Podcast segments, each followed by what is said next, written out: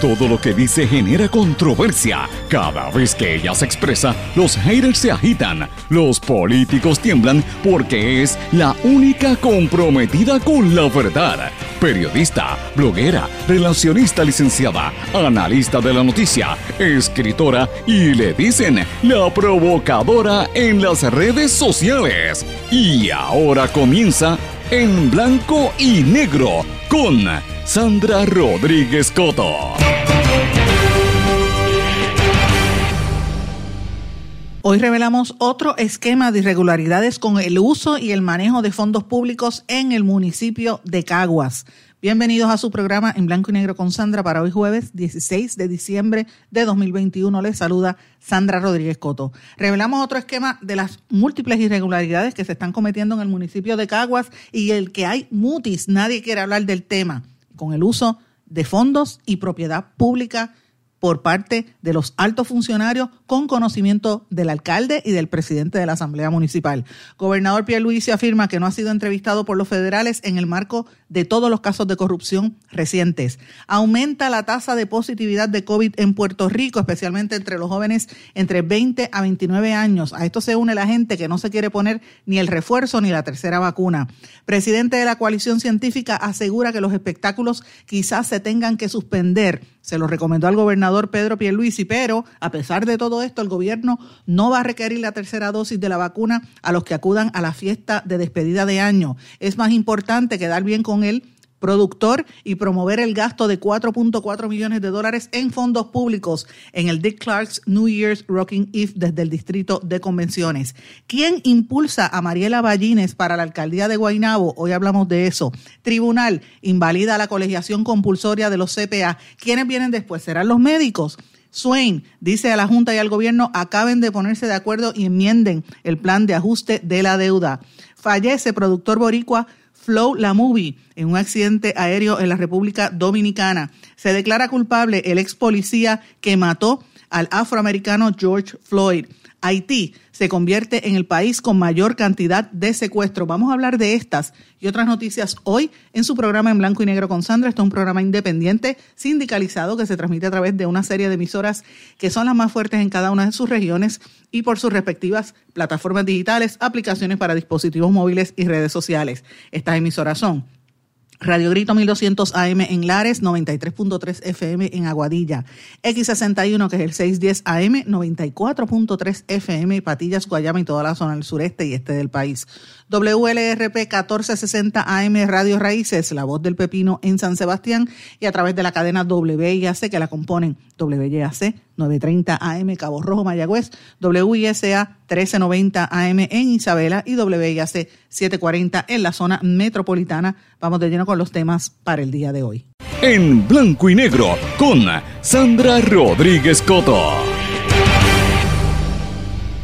Muy buenas tardes a todos y bienvenidos a este su programa en blanco y negro con Sandra. Buenas tardes a los que nos están sintonizando ahora, pero buenas noches o buenos días a los que nos sintonizan de manera diferida, porque este programa se graba y se mantiene en formato de podcast. Espero que estén todos muy bien, pendientes a las noticias. Todo el mundo ha estado ahí pendiente a ver si hay movidas federales. No se sabe cuándo van a ocurrir, pero la gente está muy atenta y pendiente a los temas de corrupción. La, gente donde quiera que yo me paro o que me envían mensajes están realmente indignados con la situación que vive Puerto Rico y le están metiendo presión a las autoridades federales para que acaben de arrestar a los que tienen que arrestar porque la decepción es grande con las autoridades locales y con la inacción e incompetencia que uno tiene que decir que eso raya en la corrupción del Departamento de Justicia, empezando por el, por el secretario de Justicia, que a, todas luces ha demostrado su, su, ineptitud y su incompetencia, y más que nada, su cómo protege, ¿verdad? Su complicidad, podríamos decir, hasta ese grado de complicidad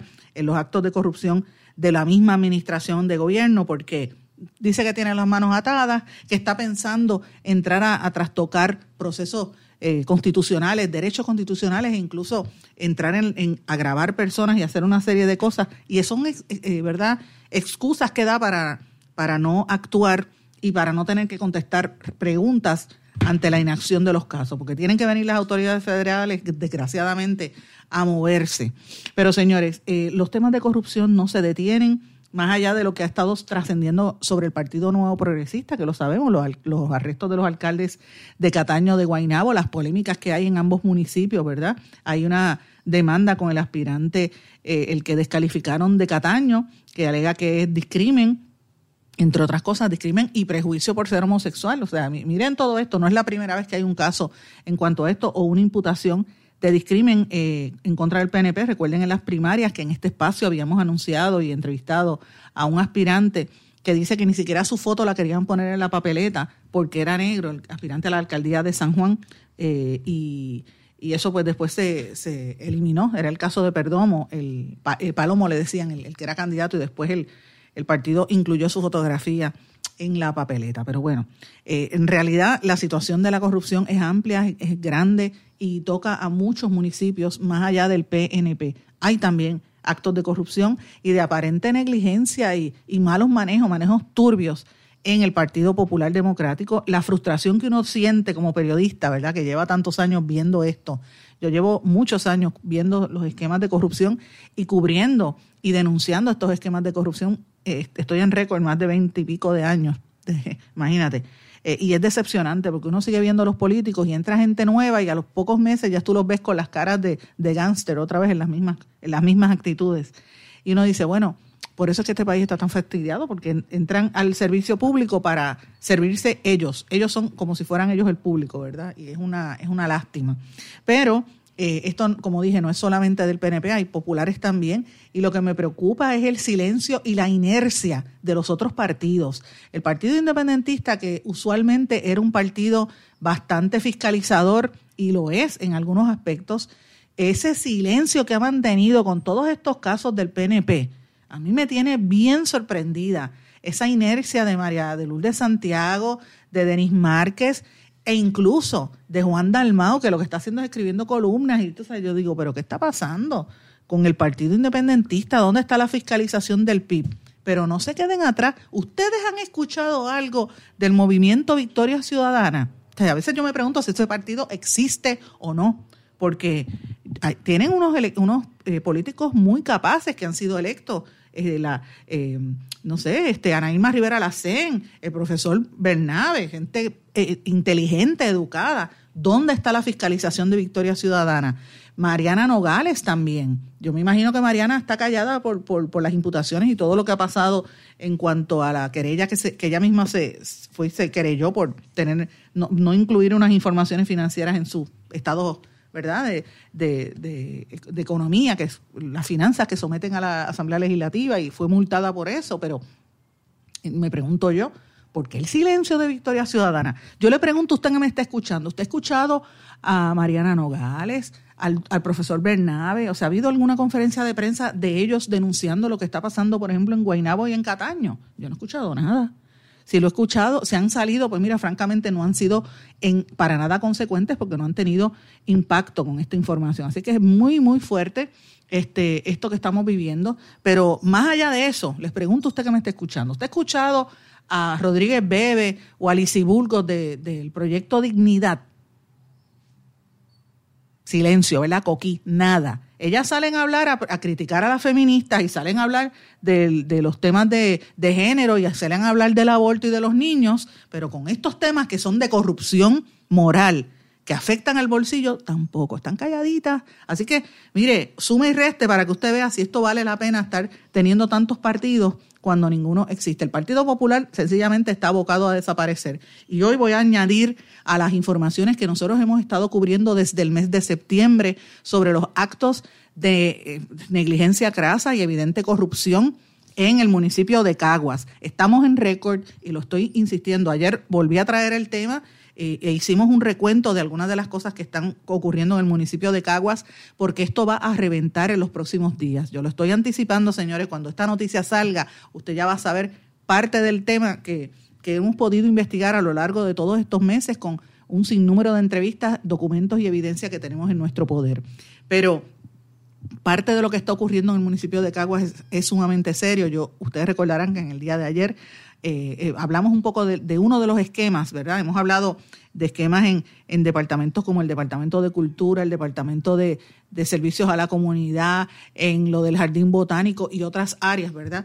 Eh, pero en donde también ha habido muchísimos problemas es la, en la legislatura municipal, o como le dicen, la Asamblea Municipal, empezando por el mismo presidente José Ramón Torres Torres, presidente de la legislatura de Caguas, quien se alega por múltiples fuentes y personas con quienes hemos hablado que ha incurrido en un patrón de delitos contra la función gubernamental y en contra de la ley de ética gubernamental eh, y que el alcalde William Miranda Torres lo sabe.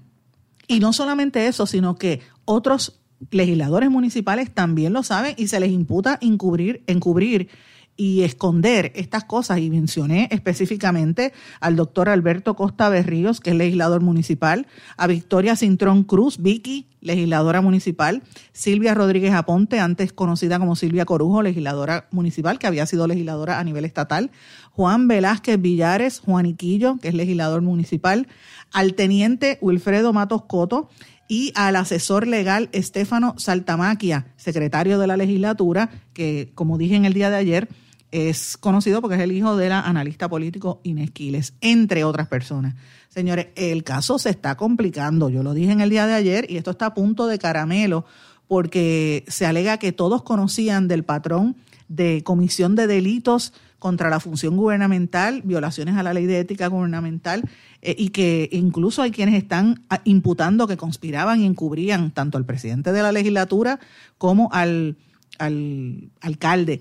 Y lo peor de todo, como ustedes han escuchado a, lo largo de todos estos meses, dicho por varios empleados que se han atrevido a hablar públicamente, es que cuando los empleados subalternos y los más bajitos, los conserjes, los secretarias, la gente más humilde, se enteraba de esto y venían a quejarse, empezaban a tomar represalias contra los que se quejaban. Y estamos hablando de populares contra populares. Yo no sé si usted ha escuchado algo de esto en otro sitio, por qué lo están tapando, pero la realidad es esta. Y hay una ley federal eh, protegida eh, incluso por la Constitución de los Estados Unidos y la ley Whistleblower Protection Act, eh, además de la ley número 115 del 20 de diciembre de 1991 que impide el despido injusto o las represalias contra todo empleado por ofrecer testimonio ante un foro legislativo, administrativo o judicial de Puerto Rico.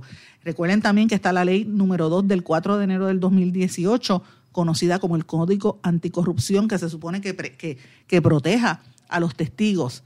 En la legislatura permanecen unas personas, por lo menos tres personas que conocemos, que tienen personal y propio conocimiento de los actos ilegales, antiéticos y de corrupción del licenciado José Ramón Torres Torres, presidente de la Asamblea Legislativa, y que se han quedado callados por miedo a que los voten, a perder sus empleos. Algunos han recibido aumentos de salario y le han dado tratos preferenciales para que se mantengan callados y protejan a este personal. Licenciado Ramón Torres Torres sabe que puede venir a este programa.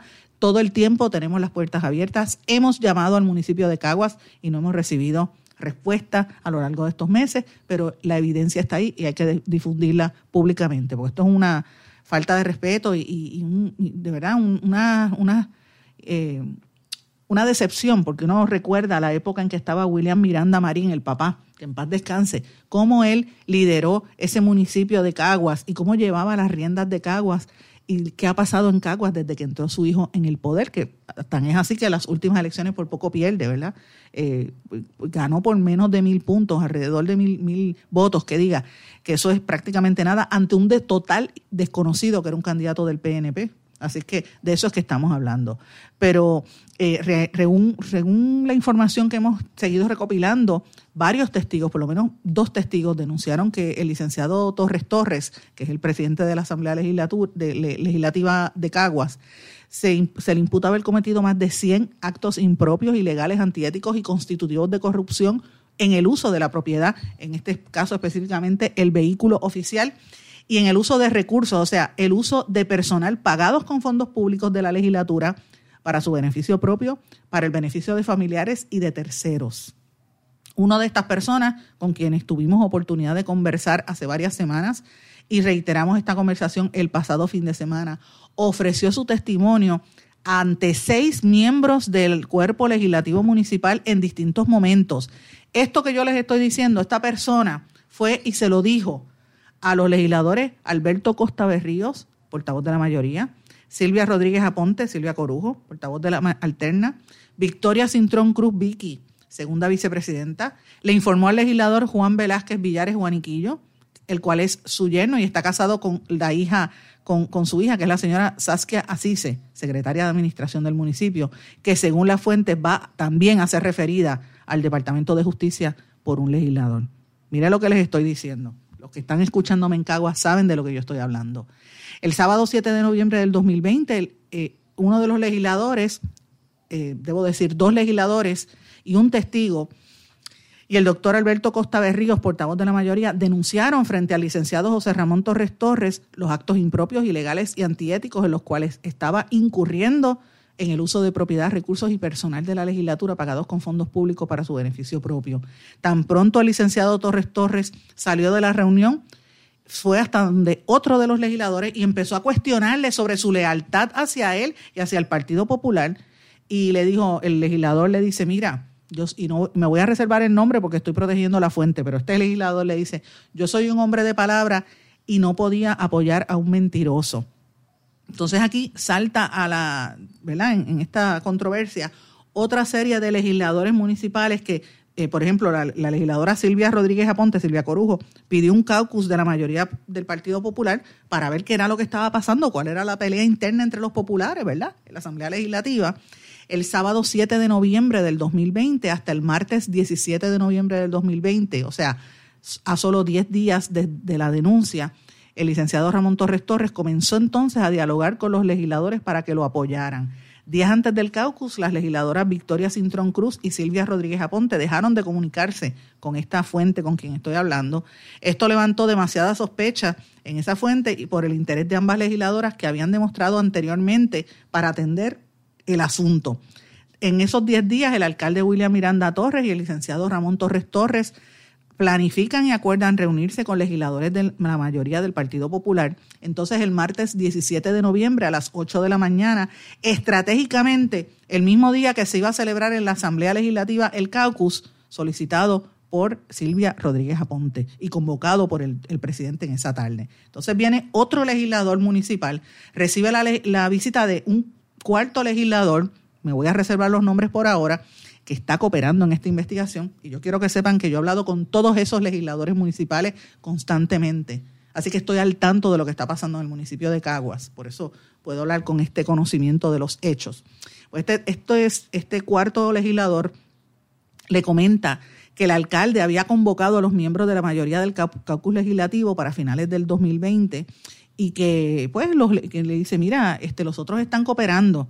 Entonces ese legislador le, le declara que el presidente de la Junta, José Ramón Torres Torres, le había dicho a él que estaban pidiendo una reunión en las facilidades de la Alianza Municipal de Servicios Integrales, que es unas facilidades pagadas con fondos federales y que están fuera de la alcaldía y fuera de las instalaciones, o sea, fuera del municipio.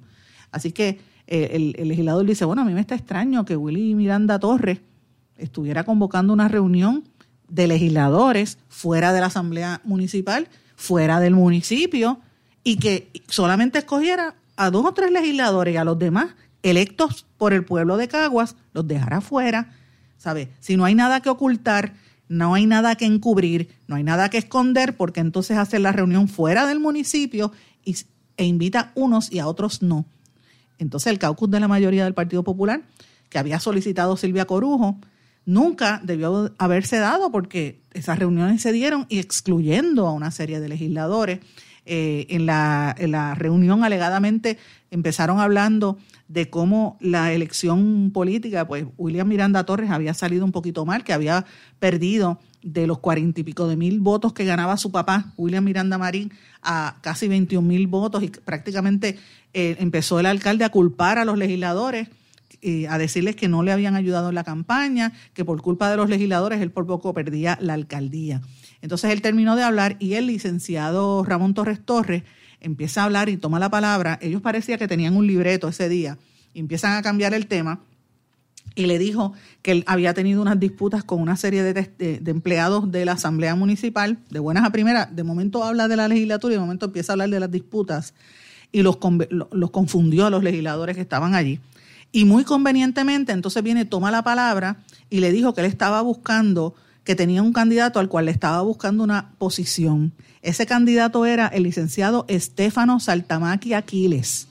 El licenciado Estefano Saltamaquia, que es el secretario de la Asamblea Municipal, asesor legal, es el hijo de la analista política Inés Quiles. El 8 de enero del 2021, ese licenciado Saltamaquia le comunica a uno de las fuentes que él no tenía nada que ver con, la salida, porque a esta fuente lo sacaron del puesto, ¿verdad? Y después sacaron a tres más del puesto, eh, porque empezaron a revelar que el presidente de la Asamblea Municipal estaba utilizando los fondos públicos, el carro y otras cosas para unos negocios personales y para incluso hasta unos programas de televisión que estaba haciendo en, en un canal regional allí en el área de Caguas, entre otras cosas, señores hay mucha más información y tenemos fotos y todo, videos y todo. Así que yo estoy hablando con conocimiento de hecho. Así que eh, ellos han hecho un libreto, han hecho una serie de reuniones eh, donde uno le habla con otro, específicamente entre los temas que hay eh, y, las dudas que hay en cuanto a esto es la ayuda y el, el, uso de recursos públicos, entre otras cosas, para la producción de proyectos como Conectados con Puerto Rico, Negocios con Café y otros eh, programas eh, que ellos tenían, que obviamente usted puede tener el programa que quiera, usted puede tener un, part-time y hacerlo por su tiempo libre, pero no puede estar utilizando ni las facilidades ni, las instalaciones del gobierno pagado con fondos públicos eh, para sus negocios privados, porque si usted tiene un programa de televisión, hágalo usted, pero no se lo... O sea, no, no, coja los recursos de la, del municipio y eso es parte de lo que también se veía allí. Eh, hay varios, ¿verdad? No, me, voy a, reservar varios de los eh, de las otras personas que participaron en esas reuniones, pero esos caucus que se estuvieron reuniendo donde excluyeron a algunos de los líderes, pues ha provocado un sismo entre los mismos populares en el municipio de Caguas.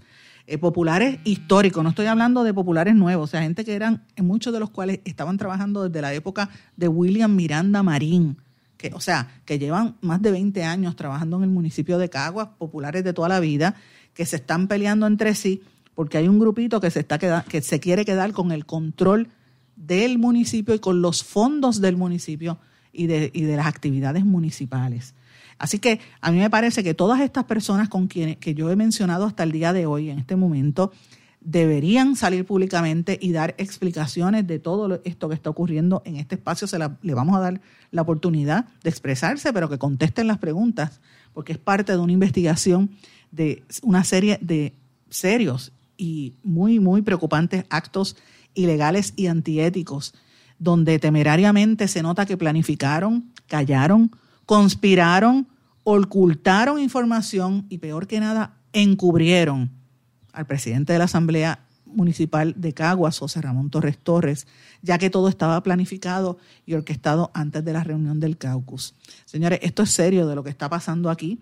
Eh, el alcalde, mientras tanto, mantiene silencio y solamente sale a hablar de, que está ayudando al encendido navideño, de que es el, alcalde en tu barrio, ¿verdad? Eh, y que está ayudando a las comunidades, pero la realidad es que hay un motín a bordo y hay un régimen de terror en el municipio de Caguas. La mayor parte de, la, de las empleadas municipales y, sobre todo las secretarias en, a nivel, ¿verdad? las personas de, posiciones más bajas en, en, la, en, el, en el calafón de los empleados públicos van temblando de miedo a veces por, por temor a que le puedan perder sus empleos porque empiezan las campañas de presión en cuanto a esto. Tengo que decir también que había momentos donde hubo reuniones y muchos de los que estaban, eh, se supone que estuviesen reunidos, ¿verdad? Para eso que le pagan. Eh, por ejemplo, decía, mira, no, yo no, yo no voy, no puedo ir a la reunión porque tengo que ir a la República Dominicana, voy a estar viendo a Bad Bunny. Eso lo dijo el presidente de, la Asamblea Municipal en un momento, y que el teniente Wilfredo Matos eh, Alicea lo había protegido, le daba protección y lo estaba como, como, como aplaudiendo de que faltara a su trabajo para hacer ese tipo de cosas.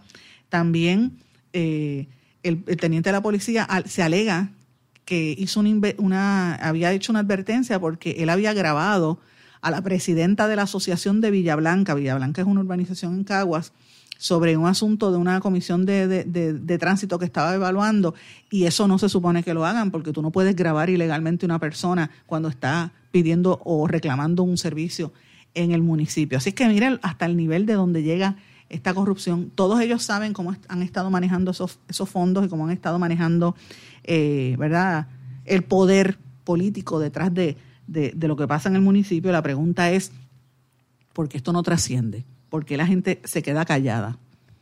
¿Cuántos intereses hay ahí y cuántos contratistas están detrás de todo eso? Yo me pregunto si este esquema es parecido a lo que encontraron los federales en Cataño y en Guaynabo? Esas son preguntas que yo me tengo que hacer, ¿verdad? Porque no tengo esa, evidencia, pero cuando uno ve que hay tanta gente involucrada y excluyen a otros del mismo partido, porque son todos populares, yo no estoy hablando de populares y PNP o de otros partidos, estoy hablando de populares peleándose entre sí, deja mucho que desear. Así que esto es un tema sumamente contundente de lo que está pasando en el municipio de Caguas y vamos a continuar con esta investigación. Tengo que irme a una pausa. Cuando regresemos vamos a hablar de otros asuntos importantes que están ocurriendo también en eh, Puerto Rico, específicamente con el tema del COVID. Regresamos enseguida. Y ya regresamos con el programa de la verdad en blanco y negro con Sandra Rodríguez Coto. Regresamos en blanco y negro con Sandra, señores. Ustedes se preguntarán por qué yo estoy hablando tanto de Caguas, porque es que este caso tiene múltiples vertientes, ¿verdad? Y estoy siendo extremadamente cautelosa con lo que revelo en este programa de radio, hasta dónde puedo llegar, porque la información es bien grande y si digo algo antes de tiempo, pues podría afectar algunas de las investigaciones que están en curso y que van a reventar en los próximos días. Con eso, pues, quiero dejar meridianamente claro que estoy muy consciente de lo que está pasando y de cómo se ha dado la dinámica de los, una vez los empleados empiezan a, identificar todos estos patrones de, corrupción y de malos manejos en el municipio. Pero bueno, hay otros temas importantes también que yo creo que, merecen atención en el día de hoy. Uno tiene que ver con que eh, pues la gente estaba pendiente a que los, los federales venían con arrestos, creían que iban a ser ayer o que iban a ser hoy. Yo creo que todavía falta, pero los federales están en la calle y ya mismo van a empezar a, a tocarle las puertas a dos o tres corruptos. El gobernador Pedro Pierluisi, en el marco de todos estos casos de corrupción, dijo que no ha sido contactado por las autoridades federales como parte de ninguna investigación en particular. Esto pues es importante porque eh, ¿verdad? hay muchos rumores en la calle y hay que tener cuidado con las informaciones que trascienden. Hay gente que tiene sus fuentes consistentemente uno tiene que corroborar con la fuente, porque a veces tú puedes tener una sola fuente y la fuente te, quiere utilizar o te quiere engañar o te da información a medias. Así que el periodista tiene que tener mucho cuidado con la información de las fuentes. En ocasiones la fuente, por ejemplo, yo una vez dije un tweet que habían unos eh, empleados federales que vinieron en un avión eh, y que venían aquí a Puerto Rico presumiblemente para arrestar eh, corruptos.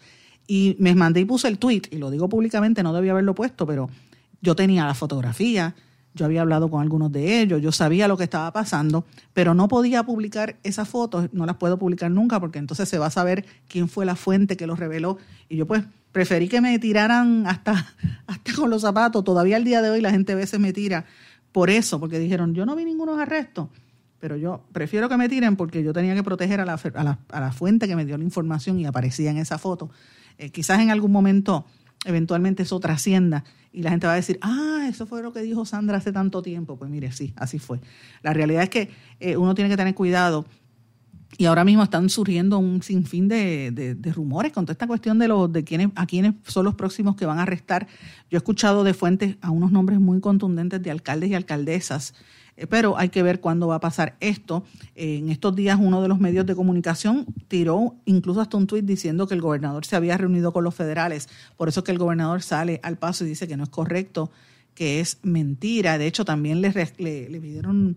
Eh, reacción sobre lo que hizo el secretario de salud de, de, que mandó una carta a los empleados diciendo que si recibían alguna algún contacto de autoridades federales que tenían que informarlo a sus supervisores y incluso el secretario de salud defendió esa carta. Interesante problema. Pero bueno, hay un asunto que para mí es incluso hasta más urgente que esto de la corrupción, tiene que ver con lo que ya anticiparon los policías que van a estar otra vez de brazos caídos. Eh, ustedes saben que hace dos días tuvieron el paro, los policías están pendientes a que les den los fondos federales y le, y le den los fondos más que federales, los fondos para su retiro eh, porque no van a, están hartos de que los sigan engañando los políticos año tras año, y han anticipado que del 24, la noche del 24 de noviembre, de diciembre, hasta el 7 de enero no van a estar trabajando, van a decretar una huelga de brazos caídos. Y eso es bien, bien preocupante por la fecha y más que nada porque la última vez que lo hicieron en ese fin de semana hubo 14 asesinatos en un fin de semana. Así que esto es, pinta muy mal, el gobernador está preocupado y estas fueron las expresiones que hizo el gobernador cuando le preguntaron al respecto. Cada una de ellas, primero, no va a haber un solo policía retirado en Puerto Rico sin un seguro médico.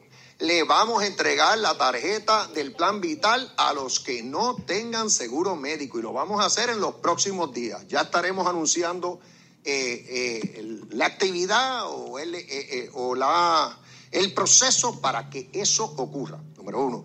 Número dos, para los 900 policías, alrededor de 900 policías, que están en la fuerza y que su retiro está sujeto a la ley 447, también le hemos hecho una propuesta puntual a la Junta que lo que busca es que cuando llegue el momento de su retiro, eh, tengan por lo menos asegurado el 50% de sus salarios, de sus salarios más altos, eh, por vía de, por dos vías.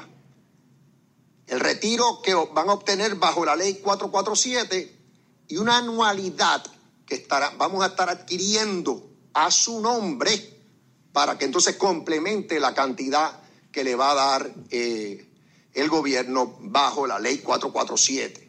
Eh, admito que la Junta eh, tiene que darle el visto bueno a estas dos solicitudes que yo he hecho. Yo espero que lo haga porque en donde viven, eh, si, si, están, si viven en Puerto Rico, saben que estos son reclamos justos de parte de los policías. Y seguiremos, porque el próximo paso va a ser atender, de alguna manera mejorar el retiro de los policías que están en la fuerza y su retiro depende de la ley uno. Ahí, esa es la única que me falta. Y, en esa, el impacto fiscal es mayor, eh, pues esa está pendiente, pero la estamos trabajando. Por último, veremos también qué decide la juez Taylor Swain en cuanto a la ley 81. Porque si la, ley, la, juez Taylor Swain decide que la ley 81 eh, puede permanecer en pleno vigor, pues la implantamos eh, y eso entonces atendería todos los reclamos que tiene eh, la policía, salvo el del plan médico, que ya yo me ocupé de él. Así que estamos, por eso es que digo, insisto, o sea, yo respeto, usted lo sabe el pueblo, yo respeto la expresión y la marcha, protestan lo que quieran, yo tengo que respetar eso. Pero de igual manera, cuando estoy tomando acción, cuando, eh, y se nota que estoy haciendo un el mayor esfuerzo posible por atender unos reclamos, espero algún tipo de, de respeto y de consideración de la otra parte. Y también tengo que decir, sí, como gobernador y comandante en jefe de la Policía de Puerto Rico, que el deber de la policía es un deber sagrado y que ese deber no se abandona por causa alguna. Precisamente porque estamos hablando de la seguridad del pueblo de Puerto Rico y, lo digo eh, eh, de corazón, eh, y al mismo tiempo respetando su posición y haciendo todo lo que puedo por asistirle. Los que estén tratando de propiciar otra vez un paro que no se debe dar me parece que deben recapacitar porque hay que poner a Puerto Rico primero. Todos tenemos que poner a Puerto Rico primero. Cierto que hay que poner a Puerto Rico primero, señor gobernador. Usted tiene toda la razón y usted como comandante en jefe de la policía tiene que hacer ese, ese señalamiento, recordarle a los policías que le responden a usted como jefe, pero pónganse en los zapatos del policía, eh, señor gobernador. El policía común que está trabajando ahí fajado, que los, los mismos políticos, usted y los populares, a través de los años le han prometido cosas que no le cumplen. Están frustrados. Es la realidad y la policía es una fuerza que ha estado altamente politizada, que no ha sido solidaria con el país, pero el país lo reconoce, la inmensa mayoría de los policías son buenos, los que quedan, porque los otros frustrados se han tenido que ir, por eso hay cada vez menos y es más difícil el reclutamiento y la retención de estos policías porque se van, no hay oportunidades. ¿Quién quiere trabajar en esas condiciones? Yo quisiera saber, señor gobernador, si ese mismo ánimo que usted utiliza en esas últimas expresiones que hizo, que compartí ahora mismo con ustedes, de que hay que poner a Puerto Rico primero, eh, eh, con esa misma fuerza usted le exige a los desarrolladores que cumplan con la ley y que no violen las leyes de, de, protección del ambiente y usted le exige también a la gente que cumpla, que no sea corrupto. Esas son las preguntas que yo me planteo, porque aquí están pasando una serie de cosas, empezando con lo del COVID. Usted mismo está permitiendo que se dé un evento multitudinario para fin de año, que originalmente aquí se anunció que eran 3.6 millones de dólares en fondos públicos que se iban a gastar en la fiesta de fin de año, en vez de poner al desarrollador a que lo pagara y a los comerciantes, no, tiene que pagarlo el pueblo de Puerto Rico. Entonces ayer trasciende que la fiesta de fin de año son 4.4 millones de dólares. Entonces usted, señor gobernador, y su gobierno permite que un día como hoy se gasten sobre 7 millones de dólares en fondos públicos para un certamen de belleza de un productor privado. Ah, que son los 70 años de Mis Mundo. Ah, que se hizo en Puerto Rico. Chévere. Pero Puerto Rico está en quiebra. ¿O usted se le olvidó, señor gobernador? Entonces yo me pregunto, esa cantidad de dinero, casi 12 millones de dólares gastados en dos semanas, ¿por qué no, se dio ese dinero para los policías, para el retiro de los policías, señor gobernador? Le pregunto. Esas son las preguntas que hay que hacerse. Cuando se exige que, los policías metan mano, pues mire, el político también tiene que hacer lo mismo, porque el pueblo está viendo cómo se gasta el dinero del pueblo de Puerto Rico en cosas que no son importantes. Yo digo que es importante traer el turismo, chévere, es, importante promover a Puerto Rico en el exterior también. Pero para hacer estos eventos, mire, que lo pague el sector privado, si quieren ganancia, que lo paguen ellos, porque ¿por qué tiene que pagarlo el pueblo de Puerto Rico cuando hay policías que se van a retirar con menos de 400 pesos al mes? De eso es que estamos hablando. De eso es que estamos hablando, señores. Pero están pasando otras cosas importantes que también quiero mencionar y no quiero dejar pasar en el día de hoy. Eh, la directora de la Autoridad del Distrito de Convenciones estuvo en esa rueda de prensa ayer con el gobernador, me refiero a Mariela Ballines, que fue vicealcaldesa de Guaynabo y dijo que ella fue eh, la que firmó la mayoría de los contratos, incluyendo el de la empresa Island Builders, que es una de las empresas de Oscar Santamaría Torres.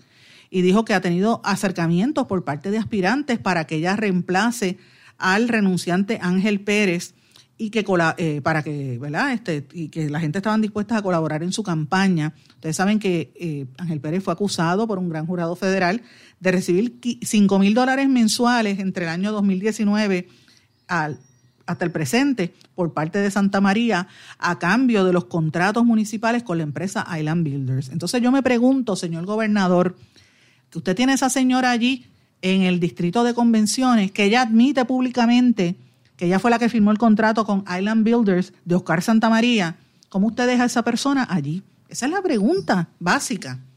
¿Por qué? Ella ahora dice, no sé, yo no voy a aspirar a, la, alcaldía, yo lo que quiero es ayudar al pueblo, pero otros dicen que ella va a ser candidata. Ella es la presidenta del Comité Municipal del PNP en Guainabo. Y yo le pregunto, ella dice que no va a ser este endosos de quién va a ser el alcalde. Están surgiendo muchos candidatos. El hijo de, Héctor O'Neill Edward, que fue el candidato que perdió por... Eh, él sacó la diferencia entre él y Ángel Pérez en las elecciones pasadas, fueron cerca de dos mil votos. También está obviamente Carmelo Ríos.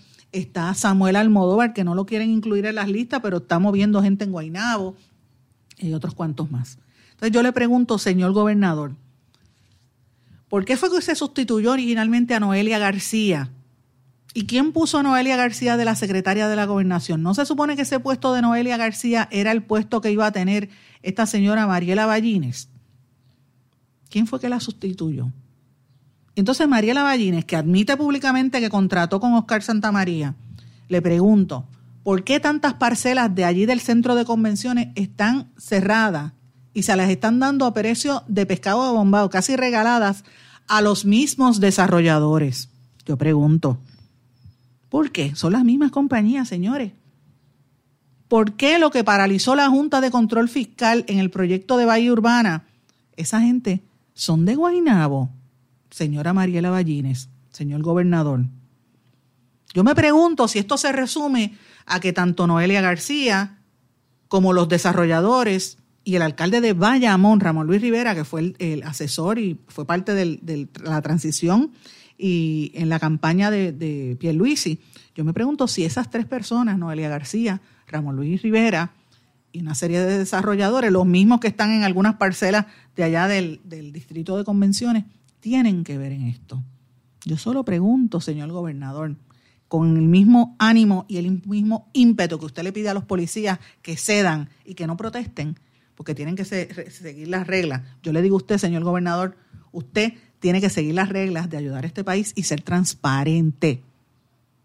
Y si tiene funcionarias al lado en sus conferencias de prensa de dudosa trasfondo, yo creo, señor gobernador, que no le conviene tenerlas cerca. ¿Por qué las tiene cerca? Eso es lo que usted tiene que contestar. Voy a una pausa, regresamos enseguida. No se retiren, el análisis y la controversia continúa en breve, en blanco y negro, con Sandra Rodríguez Coto. En mi pueblo se chinchorrea bien duro. Aquí me cubre mi plan médico y en tu pueblo también. En mi pueblo es donde tenemos las mejores vistas. Aquí cubre mi plan médico y en el tuyo también. En mi pueblo se goza de verdad. Aquí me cubre mi plan y en tu pueblo también. Plan de salud Menonita en todo Puerto Rico. El plan médico que te cubre con una extensa red de médicos, especialistas y laboratorios. Además, te cubre en el hospital de tu preferencia en cualquier lugar de Puerto Rico. Plan de salud Menonita. olvidar.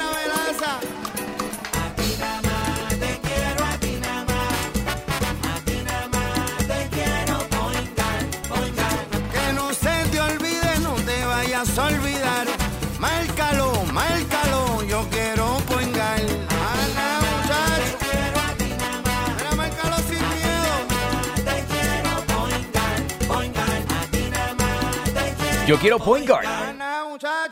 Quites el dolor de cabeza con sus obligaciones de contabilidad con los servicios que presta Villalba y Villalba Company. Directo, personal y con sensibilidad humana. Lo que se busque un verdadero asesor de contabilidad para todo tipo de servicio de contabilidad, pago de IBU, pago de nómina, informes trimestrales y anuales y otros. Ofrecen servicio directo personalizado. Villalba y Villalba Company. Para orientaciones, su teléfono el 939-336-5774. 939-336-5774. Y ya regresamos con el programa de la verdad en blanco y negro con Sandra Rodríguez Coto. Regresamos a esta parte final de En Blanco y Negro con Sandra. Bueno, mis amigos, yo me envuelvo hablando de los temas y haciendo preguntas y se me olvida que, el tiempo corre. Tengo tanta información que no sé si pueda decir todos los temas que quiero mencionar en este último segmento. A veces digo, wow, no me da el tiempo, pero bueno, vamos ahí. Señores, esta noticia no ha trascendido a nivel masivo. Esta la está publicando Microjuris. Microjuris, ¿verdad? El servicio de, noticias dirigida a los abogados y a los legisladores. Y lo publica un queridísimo amigo periodista y abogado, uno de los mejores periodistas de política que ha tenido Puerto Rico, Daniel Rivera Vargas. Y por eso me gusta siempre mencionar la fuente, porque es algo importante. Esto trascendió esta mañana. El Tribunal eh, de Apelaciones determinó que es inconstitucional la colegiación compulsoria de las y los contadores públicos autorizados, los CPA de Puerto Rico. En otras palabras, los tribunales invalidaron la colegiación compulsoria de los CPA. Eh, ellos emitieron una sentencia confirmando la sentencia del tribunal de primera instancia eh, y obviamente pues dice que esto está en contra de la eh, que esta decisión de tener la colegiación compulsoria de los CPA va en contra de la libertad de asociación, que es un derecho constitucional. Ustedes saben que aquí ha habido por años unos movimientos para ir descolegiando a las entidades públicas y, y, evidentemente pues dice que el Colegio de Contadores no logró establecer justificación alguna para la intromisión en el derecho constitucional a la libre asociación de los contadores públicos autorizados mediante la colegiación compulsoria. El pleito fue iniciado originalmente por los CPA Félix Norman eh, Román y Virgilio Vega contra el Colegio de Contadores Públicos Autorizados de Puerto Rico. A pesar del resultado adverso, el colegio el panel de jueces y jueces apelativos exhortan a la institución a seguir trabajando por el bien de la profesión. Ahora, yo quiero traer algo aquí a colación.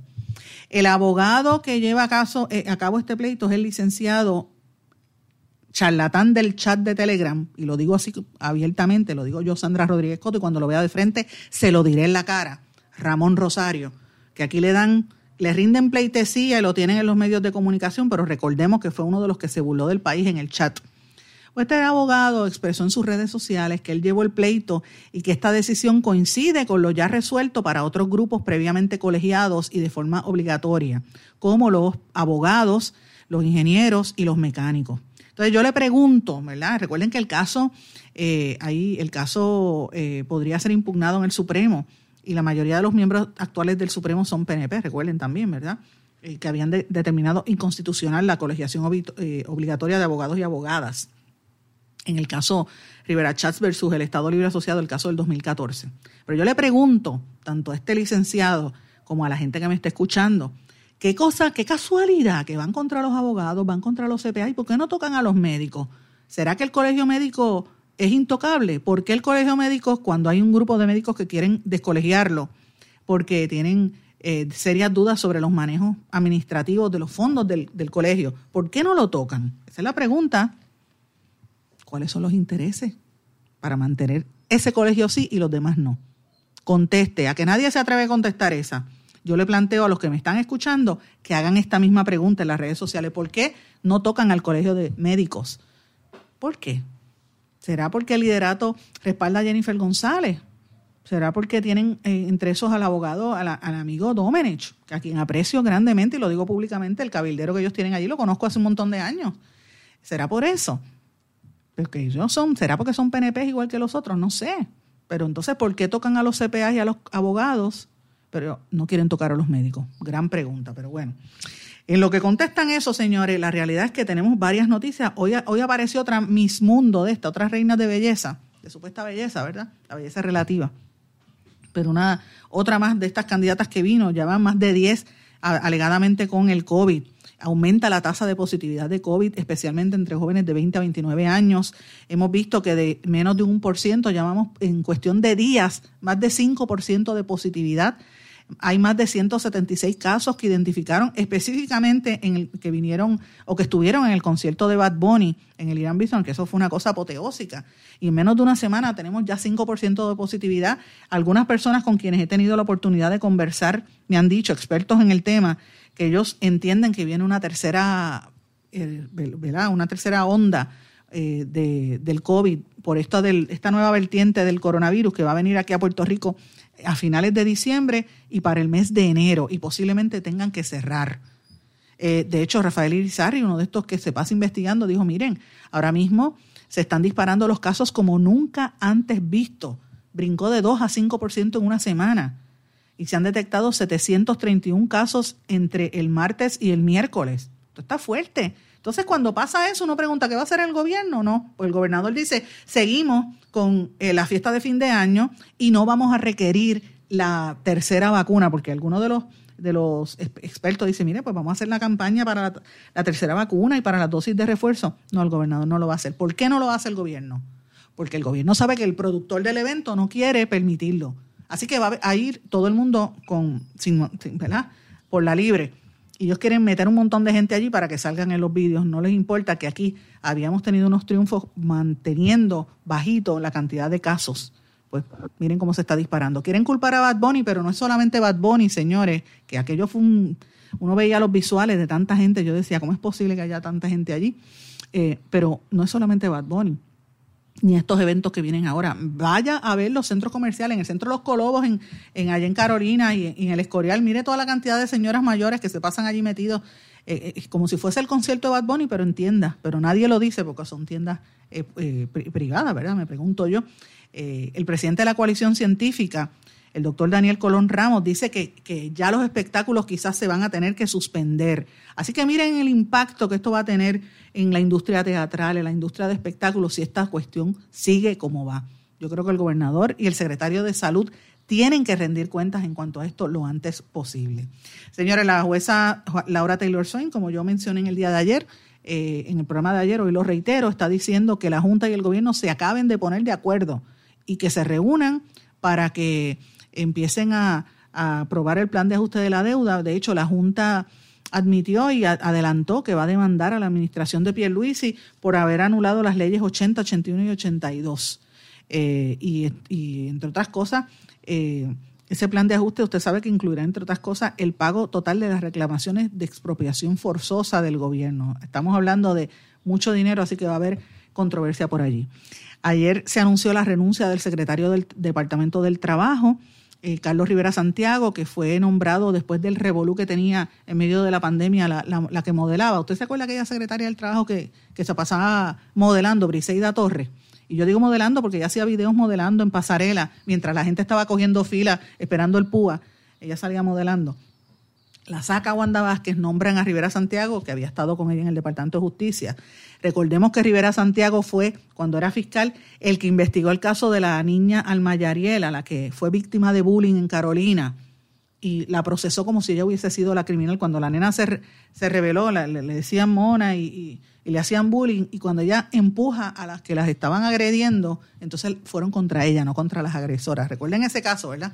Pues ese fue el secretario del Trabajo que dice que se va. El gobernador destacó su amor patriótico y le deseó suerte. Ahora vamos a ver si regresa como contratista del gobierno, porque es así. Señores, quería mencionarles algo. Ustedes saben esta canción. Sucio en la placita, no creo que lo nuestro se repita. Yo le prendo un fil y de una pa' ahorita.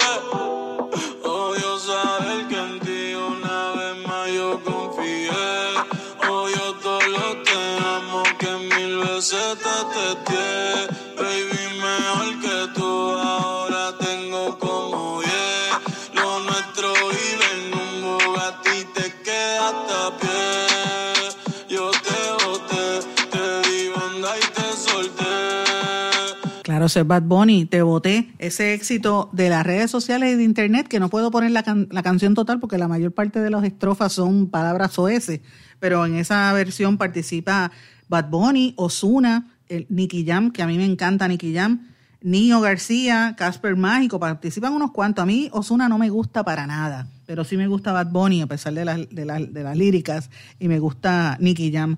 Y es una música súper pegada. Ese es uno de los éxitos más grandes, más recientes, ¿verdad? De esta, de esta música, del, del género de, del trap y del reggaetón. Y eso lo produjo, entre otras cosas, Casper eh, Má- Mágico, que fue, el, le llamaban Flow La Movie, eh, uno de los productores más conocidos en ese género del espectáculo, que por desgracia falleció en la noche de ayer en un accidente aéreo en la República Dominicana, en un avión pequeño que transportaba nueve pasajeros, se accidentó en el Aeropuerto Internacional de las Américas en Santo Domingo. Eh, y esto pues lo, han reportado todos los medios del, del hermano país, también salió aquí. El avión pertenecía a la compañía de aviación Elidosa, eh, y obviamente pues ahí había una serie de personalidades importantes, incluyendo a este productor que es puertorriqueño, a su esposa y a su hijo. Así es que es bien lamentable lo que ha ocurrido. Algunos de estos artistas de- del trap y del reggaetón han, han expresado su- sus sentimientos en las redes sociales, ¿verdad? Eh, diciendo pues que se quedaron totalmente sorprendidos. Así que que en paz descanse él y todos los que murieron. Este señor era bien conocido, un hombre joven. Él había, aparte de ese éxito, que fue un éxito rotundo, Te Boté, en el año 2018, eh, también produjo, por ejemplo, La Jipeta de Nio García y de Jun- eh, Juanca y Wow Remix, que participaron artistas como Brian eh, Myers y Arcángel, Nicky Jam, El Alfa y Darel, entre otros. Ustedes saben que los reggaetoneros dominicanos y los puertorriqueños trabajan muchas cosas en conjunto, así que mucho se graba también allá en los estudios en Santo Domingo. Hay un, negocio importante en cuanto a esto, pero bueno, que en paz descanse. Y traigo de eso de reggaetón y, productor porque también lo ato al tema de Rafi Pina, que aquí le han dado eh, tanta y tanta cobertura a Rafi Pina. Agredieron mujeres en el área de Luquillo, un desarrollador, que aquí tiene que contestar preguntas de ese desarrollador y por qué estas mujeres no han radicado querellas, ¿verdad? Porque eso fue presumiblemente contra un, desarrollador en la cara de policía. Y esa noticia solamente la publicó el canal 11 y este medio, que estamos desde el día 1 y en las redes sociales, a eso no le prestan atención. Mujeres agredidas por unos, unos bambalanes. Pero sí llevan días dándonos en la cara con el caso de Rafi Pina, que ahora Cobo Santa Rosa, eh, el chismólogo, está también participando allí. Mire, eh, Rafi Pina eh, había sido eh, arrestado y había sido convicto a nivel federal y después de esa convicción compró unas armas. Eso es ilegal. ¿Mm? Después de que él se declaró culpable, compró unas armas. Ese es el caso. Y aquí le están dando todo este foro a él porque él es el marido de Nati Natasha. Bien, gracias. Productor artístico. Mire, eso no es una figura que uno diga, wow. qué co-". Es que este país le dan unas prioridades a una gente que uno no entiende. Y, y a veces los medios se hacen eco de estas cosas. No digo que no cubran la noticia, hay que cubrirla, por supuesto, es noticia. Pero darle portada. porque Porque quieren atraer a los a, la juventud. Mira, hay otras cosas importantes que están pasando que a la juventud también le preocupan, que es el futuro de nuestro país.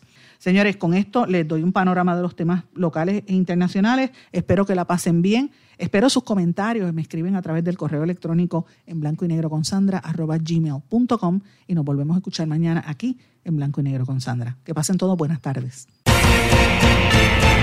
¿Se quedó con ganas de más? Busque a Sandra Rodríguez Coto en las redes sociales o acceda a en blanco y negro.blogspot.com porque a la hora de decir la verdad solo hay una persona en la cual se puede confiar. Sandra Rodríguez Coto en blanco y negro.